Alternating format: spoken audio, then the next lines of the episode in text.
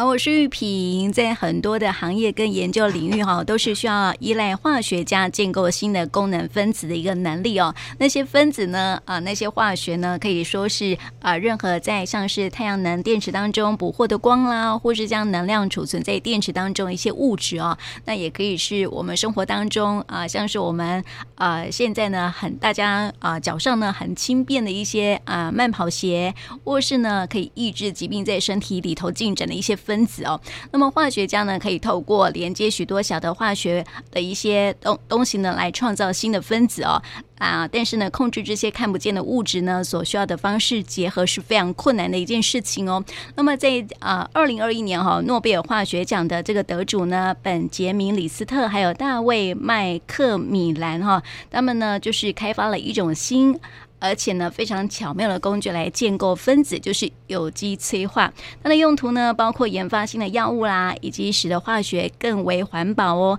所以今天呢，我们就一起来认识一下什么是有机催化，还有呢，这个呃，这是什么样的一个化学的原理啦？还有就是说，它会为我们的人类生活带来什么样的一些便利性呢？节目当中为大家邀请到的是格学老师薛宇哲老师。老师你好，呃，主持人好，各位听众大大家早上好。那我想今天应该。我不知道各位听众长期在听的时候，我们在上上个月我们谈到是二零二一年谈到诺贝尔医学奖，好像他们所发发现的一些研究。那我们今天呢这个月里面，我就在想说，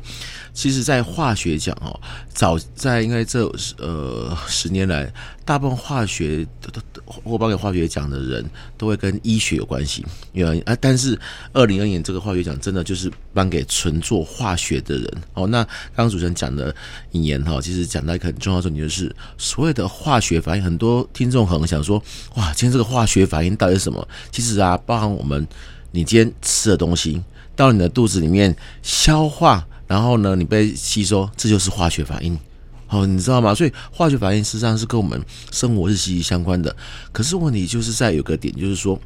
化学反应它事实上它的反应是缓慢的。那你讲缓慢的话，比如说，你今天想要让这个反应快一点，你就需要一个东西叫催化剂。好，那这催化剂，呃，小听众朋友在国中，你还记得你国中的时候，其实他在国中的时候，呃，理化就有涵盖在里面。可是有时候催化剂到了我们大大的时候，会说，诶，催化剂是在干嘛？其实它有点像我们今天在在骑车的油门那种感觉一样，它让整个车子的速度快一点。哦，快一点。那所以在后来，很多化学家都希望说，我既有去找到这些好的催化剂，重点就是让效率提高。那重点的效率提高。那效率提高，在过去哦，应该说，呃，李斯特跟这个大卫米伦他们所在发现之前，他们的催化剂分成两种种类，一种就是酵素，哦，酵素我们就体内的酶，就是我们身体身体里面的酶。那另外一种就是金属。那这两个东西为什么它可以扮演催化的角色？比如说，好，你把那个我们的酵素当成是剪刀好了，哦，很多反应嘛，可能需要去去把它呃拆开以后重组。那拆开重组就需要有一些的剪刀或是刀子去做切割。哦，你就把它这样这样想，可能会比较简单。那不然你会说啊，中医我要把它分开来。可以，可是要等到很缓慢、很慢、慢慢、慢慢、慢慢到很后来，那这样我们的效率是会降低的。所以以前是用的这个酶酵素，可是酵素哈，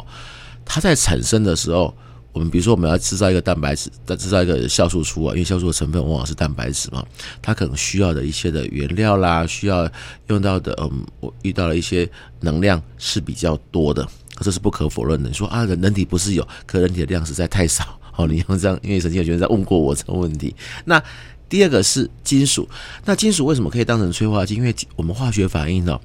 会涉及到很多所谓的呃，我们把它叫做电子的移动。那这种电子的移动呢，就会去带动了化学反应的进行。哦，我这样讲，我不知道各位听众还能不能唤起你在国中时候的的记忆？就是说，它透过一些的外围电子的转动，那金属刚好可以扮演容纳这些。这些这些呃电子，然后再转移给另外一个，然后它透过一个桥梁的关系，所以在到目前为止，事实上还有很多是拿金属当催化剂。可金属当催化剂会有一个问题是，有些金金属它怕的是有氧跟水。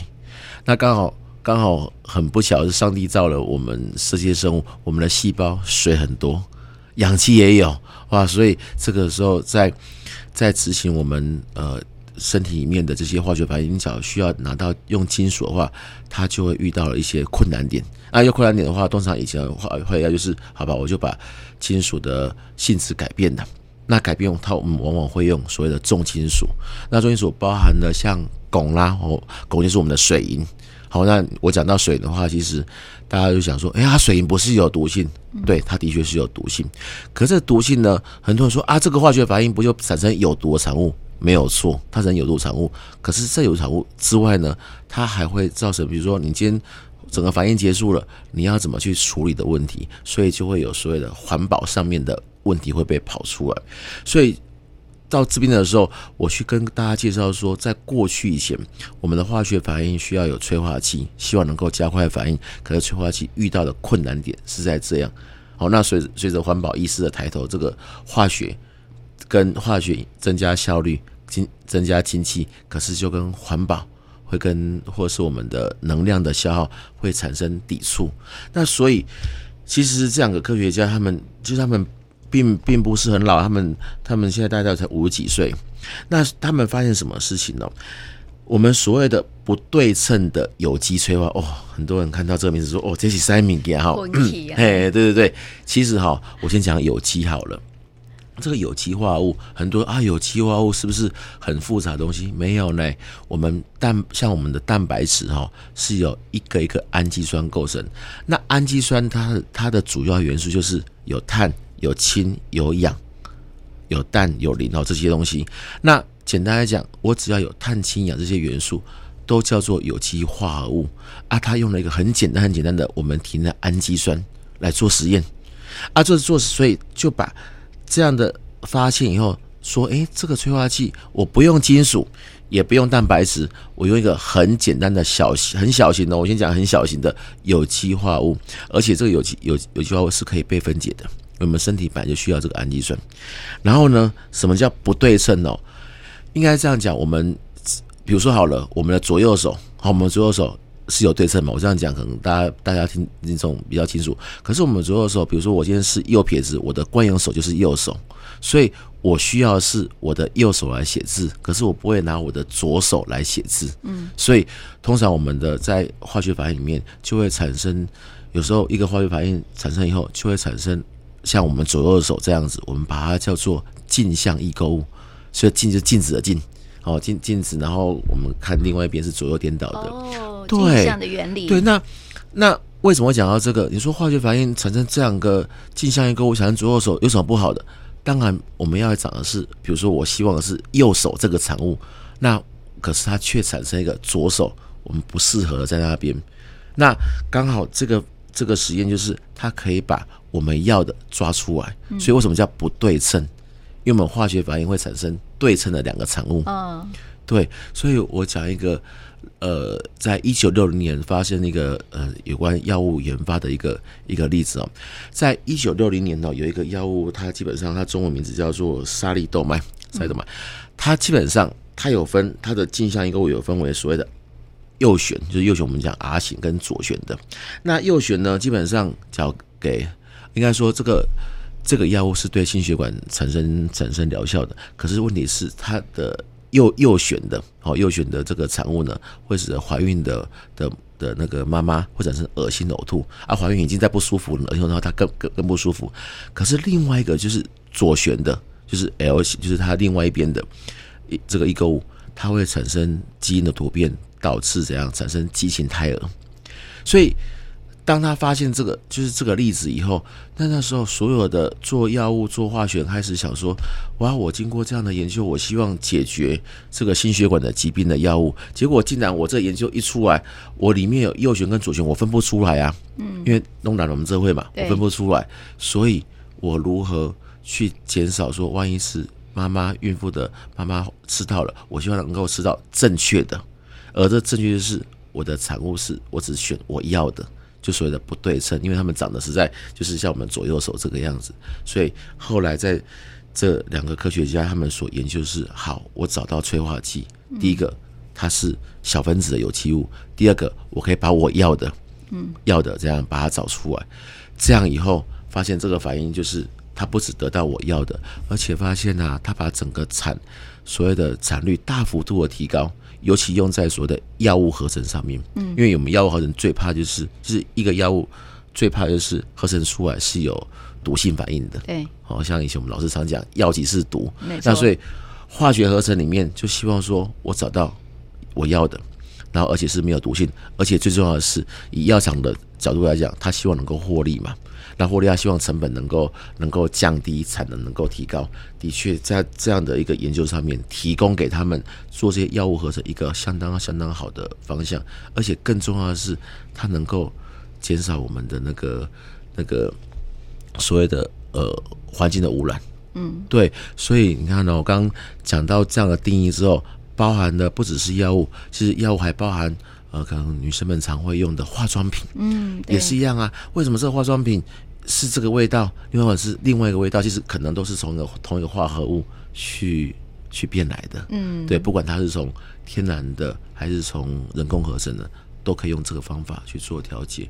嗯，是啊，我们刚刚讲到说，老师也说到说，有一些的这个催化剂哦，其实已经开发出我们日常生活当中很多种现在正在使用的一些物质哈，包括像老师刚刚说到的这个化妆品啊，还有这个呃香水啦、塑胶啦、药啦，还有这个食品的调味剂等等了哈。其实呢，它真的是产生了很多的这样的一个呃，我们日常当中呢在使用的东西了哈。这些都是某种程度来说都是设。及了化学的一些催化嘛，对不对？对对对，嗯、所以你知道吗？像这样的，他们研究它所涵盖的全球产业，有人去去去把它估算，已经可以占到全球 GDP 的三十五 percent 的产业，是相当的庞大，相当的庞大。我想这 GDP 到三十五 percent，相当的高了。嗯、对对对，对所以这个他们的研究啊，像这两位科学家，嗯、他们研究出来这个呃有机催化剂哦，未来会有什么样的就是？对世界会有什么样的一些影响呢？就是说我可以用比较简单的，所以简简单的一个化学分子来产生产生对一些复杂，可能平常这个化学反应可能需要有三十个步骤，我可能只要在一个步骤里面，我就能够快速有效率的产生我精准我我我要的。嗯，所以你看到百三十个步骤，它是每个步骤其实每个化学反应每个步骤都会都会有产生它的一些。有害的副产物就是我不要的，因为一个化学反应不会说只产生产生，比如说 A 加 B 不会只有产生 C 而已，它可能产生 C 加 D 加 E。那我希望只有 C 的话，那我还还要用其他步骤把 D 跟 E 把它拿掉。那所以我大幅的去缩短这个过程。其实最主要就是减少副产物。对，那减少副产物。那化学反应在以往最人家被人家诟病就是对环境的污染，嗯，好，以及你产生出来的毒性并不是纯的化合物，所以像现在有些药物啊，像现在嗯，像呃这两三年很多的心血管药物，经常会发现它的原料是含有一些致癌的成分，其实并不是说药厂去制造就产生那个有毒的成分，而是。我们的在化学反应里面没有把它纯化，对，而这纯化过程，其实，在以前在做我们这这里面，只要有一些化学背景的专家的话，你会不知道，其实纯化是需要花相当大的力气。但但是我们只要能够选定好的一个催化剂，它可以去避开避开这样的一个一个一个。有毒的副副产物，然后甚至让整个产率提高。对、嗯、对。可是哈，我很好奇说，说这两位科学家是怎么样发现这种有机催化剂的呢？其实哈，讲到这个，就是我今天要谈到，因为我们一路在讲科普哦。其实他们所谓的发现是，他们其实本身就是做基础的化学研究。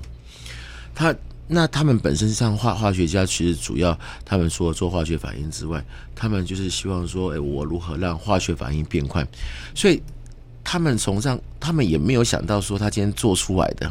做出来会会影响这么大。因为事实上这是二零二一年嘛，那老早在二零零一年的时候，诺贝尔化学奖就颁给在在做催化剂的另外三三位科学家。可是他们那时候是以金属以金属当催化剂来得到的，因为那时候因为金属就以及有机催化剂，它并没有所谓的不对称的有机催化剂这种现象跑出来，所以在在你看在二十年前就是您颁给他。那他们在所以那时候就会发现说，我刚刚讲的有环保问题，有这些副产物毒性，所以。他们才去想说有没有更简单的方法？我只是更简单的，不是因为我们有时候想实验会想说，我来找更复杂的、很难的，对，所以他用很简单的方法，结果，哎，竟然发现对我们后面一直想不出来的一个问题。所以这他们两个科学家到后来，他们的他们的感应就是说，我没有想到我用这么简单的方法，竟然可以解决了。我们过去一直都想不到怎么样把它纯化，怎么把它安全化的一个问题。嗯，他们也也不是说很感慨，就是说，哎呀，怎么会这样？对对，其实我们好像很多时候啊，人的这个想法永远是朝向最难的。对啊，我们都会都想不到。对，我们都会觉得说，哎，不可能，那简单的哦，但不可能。我们都一直在想难，想尽方法，就会觉得说，好，以用各式各样，结果回头过来的时候。那么简单方法就在那个地方。对对，嗯，对啊，是啊，所以很多时候我们都会想要去用很多，就是感觉好像很复杂，人常常会把那个简单的事情复杂化，这样子，是是是，对对对。然后像很多的那种科学研究啊，都会朝向说比较困难的，有没有哈？对，就觉得说这个好像达不到，然后你就越想要去深究它，这样。对，所以有时候我们常会跟。呃，这些中学的学生讲说，你们现在在学自然科的时候，有一些要做科学实验，千万不要小看那个看起来越简单的实验，因为越简单的实验，基本上往往会提供给你，万一后来你在做困难时遇到瓶颈的时候，你什么样的技术都用用不上来的话，你回头去想，人家刚开始很简单的实验里面。他到底用了哪些的想法，搞不好可以解决你目前遇到的困境。嗯，所以有时候我们常会鼓励说，其实基础基础的研究，不管是医学研究还是化学研究，很多人说哈、啊，基础啊，这样不就是为他人做嫁衣，你知道吗？因为我们很多的像以前我们教研究生，很多人说啊，老师，我们做这个哦，啊，就是所有成就不是不就是在别人？可是我常会会会去想说，你不要这样想。这只是因为这些是团队合作的结果，那没有人做基础，哪来去有人去发现更多的哦？所以像诺贝尔化学奖今年颁发给三位呃，这两位做化学研究的的人，我觉得给大家很大的启发点就是说，真的不要去小看自己所做的事情，尤其在基础的的方面。然后另外就是越简单的，我常常讲，今天呃，应该这样说，我们通常实验哦。其实不管做医学实验或做化学实验，是一个很烧钱的，很很很烧，因为他要买很多很多的这些仪器或者是药品来从事研究。那可是往往我们会说，万一今天你没有那么多费用的时候，但是你又想做研究的话，其实你要回到基本的，你要回到基本的时候，你你只要能够做出一个，你看像他的研究只是一个很小型很小型氨基酸呢，就可以做出这样的。影响这么大，影响全球 GDP 三十五 percent，那是相当相当厉害。嗯，那他当时候也也也也也想不到，可是他竟然能够影响这么多。对呀、啊，对，所以真的在基础医学研究，对，然后好好的扎根，等到你有一天。从基础里面、定理里面搞清楚，你搞不好就有更多的想法。嗯，对，我觉得基础很难呐，哈。为什么你知道吗？很多人都不喜欢基础，因为基础就像打地砖一样，哈。对对对，就是因为。那个是最困难的一个地方，而且你要不断的去呃，对，扎根，对，你要像敲敲打打才、嗯、才敲。可是唯有这个过程，你才知道原来敲打过程会遇到什么困难。没错，没错，就像运动员啊，运动员你每天啊就在那边蹲马步，嗯、呃，像有一些练那个篮球的也好，嗯、他们就是练基础的动作嘛，哈，很无聊。枯燥乏味，啊、但是确实很重要，因为以后的每一个技巧啊，都是从基础而来的。嗯、对，所以我常鼓励说，我们现在父母亲给孩子啊，现在说一零八课纲很很重视这种所谓素养啊、科学的实验，其实我都会觉得。对，可以让孩子去接触，可是要跟他讲，不要小看一个很基本、基本维系的动作，哪怕他只是一个呃用吸管去吸水这个动作，其实这到后来都会影响到后面实验，就是让他能够按部就班，而不要说我一下子就要跳到我要我要去找那种最顶尖的，那个最顶尖是一是到后来你一定会遇得到，可是你的你的基础理论不足的时候。你知道吗？有时候连仪器坏了，他自己也会不知道。嗯，没错，没错。看到一个东西坏了，你们知道不？原来这只是哪个地方的点，因为他只会管，反正我我会操作就好了。对啊，對啊，所以这个凡事就是要按部就班来这样子哈，嗯、不要想要一步登天，或者是说阿北欧吉啊，大爱熊熊背不哎，对对对，所以、嗯、真的我觉得，尤其现在小孩，我们在小朋友的的这种科普教科学教育也好，其实各各各种学问啊，一定要从打地砖啊，慢一点没关系，他会长大。我们常讲，他们应该多长大啊，不要去看了很多成功例子之后，再回头想说哦，我要不要拉快一点？拉快一点，可是拉快一点，他技术不稳定，到后来遇到困难点的时候，也他不是不对，他他会花好多好多时间才会说啊，怎么这么简单？对啊，可是啊那么简单的时候，就过一段已经已经很很长一段时间才会说啊，怎么那么简单？对这样子啊，所以就要看小孩的特质，而且他他的特质是耐得住的。他 OK，按耐不住就很可惜，就中间就会就会放弃，就会放弃。对对对对对。而且我觉得这个科学实验啊，走入科学领域当中，其实我觉得不管是科学领域或是其他领域啦，嗯、都不能够有先入为主的观念。对，对啊、就是不要有预设立场。其实包含刚刚主持人讲，对我们很很多，包含我们自己都一样，都会觉得。啊，应该就这样。可是对不起，就应该就不会这个样子。是啊，对，没有所谓，这个世上没有所谓应该是怎么样。对对对对，预期说你这样应该就如此，所以就会很产生很多的失望，很多的失望之后产生焦虑、忧郁，都都都会跑出来，你知道吗？没错没错。如果这些科学这两位科学家当中没有预设立立场的话，嗯、他们就不会发现这么简单的事情了。对，他们就会朝向更复杂的方式去解除，说，哎，我怎么去排除这些有毒的副。产物他们不会，嗯，他们说好，那我其实也不用说无心插柳了，嗯，其实很多东西是从基础研究慢慢的去去发现如何跟生活上接轨，所以有时候我们常跟学生讲说，你今天学科学实验，学这些自然科，其实主要目的是如何去改善人们生活上遇到的难题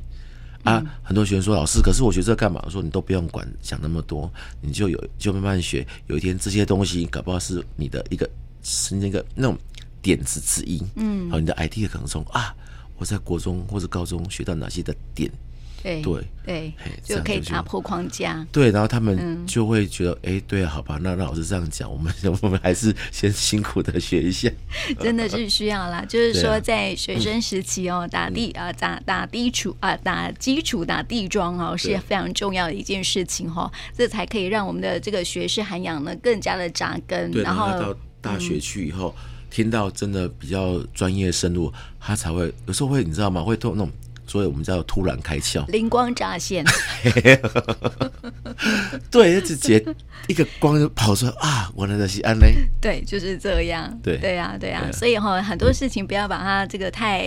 复杂化。对，这个简单的思考后，或许就是一个很好的一个契机哈，然后就可以呃。你看啊，就是一个科学，在科学领域当中啊，就可以发现，你看对这个呃，把这个科学家困扰数十年的问题啊，成功的去解决了，而且哈还可以带给这个世界人类啊很好的一些方法哈，除了更环保之外啊，也更更没有这些的安全上面的疑虑。这样。对，所以有时候我们常在鼓励说，学生在看这些诺贝尔医学奖或者诺贝尔物理学奖这些奖，除了你知道他做什么之外，其实我都会常常去鼓励，或者在我们在节目。上会希望说，来看他真正的背后，他带给我们什么样的一个启示，我觉得是比较重要的。没错，没错。今天就跟大家来分享这个故事哦，哈、嗯，也跟大家来分享这个化学的研究。虽然说刚开始的时候，可能很多听众朋友听啊不一，哎，是什么样的研究呢？我觉得多知道也也非常非常的好啦。哈。那么今天也谢谢薛玉哲老师的分享，谢谢你，谢谢，好，拜拜。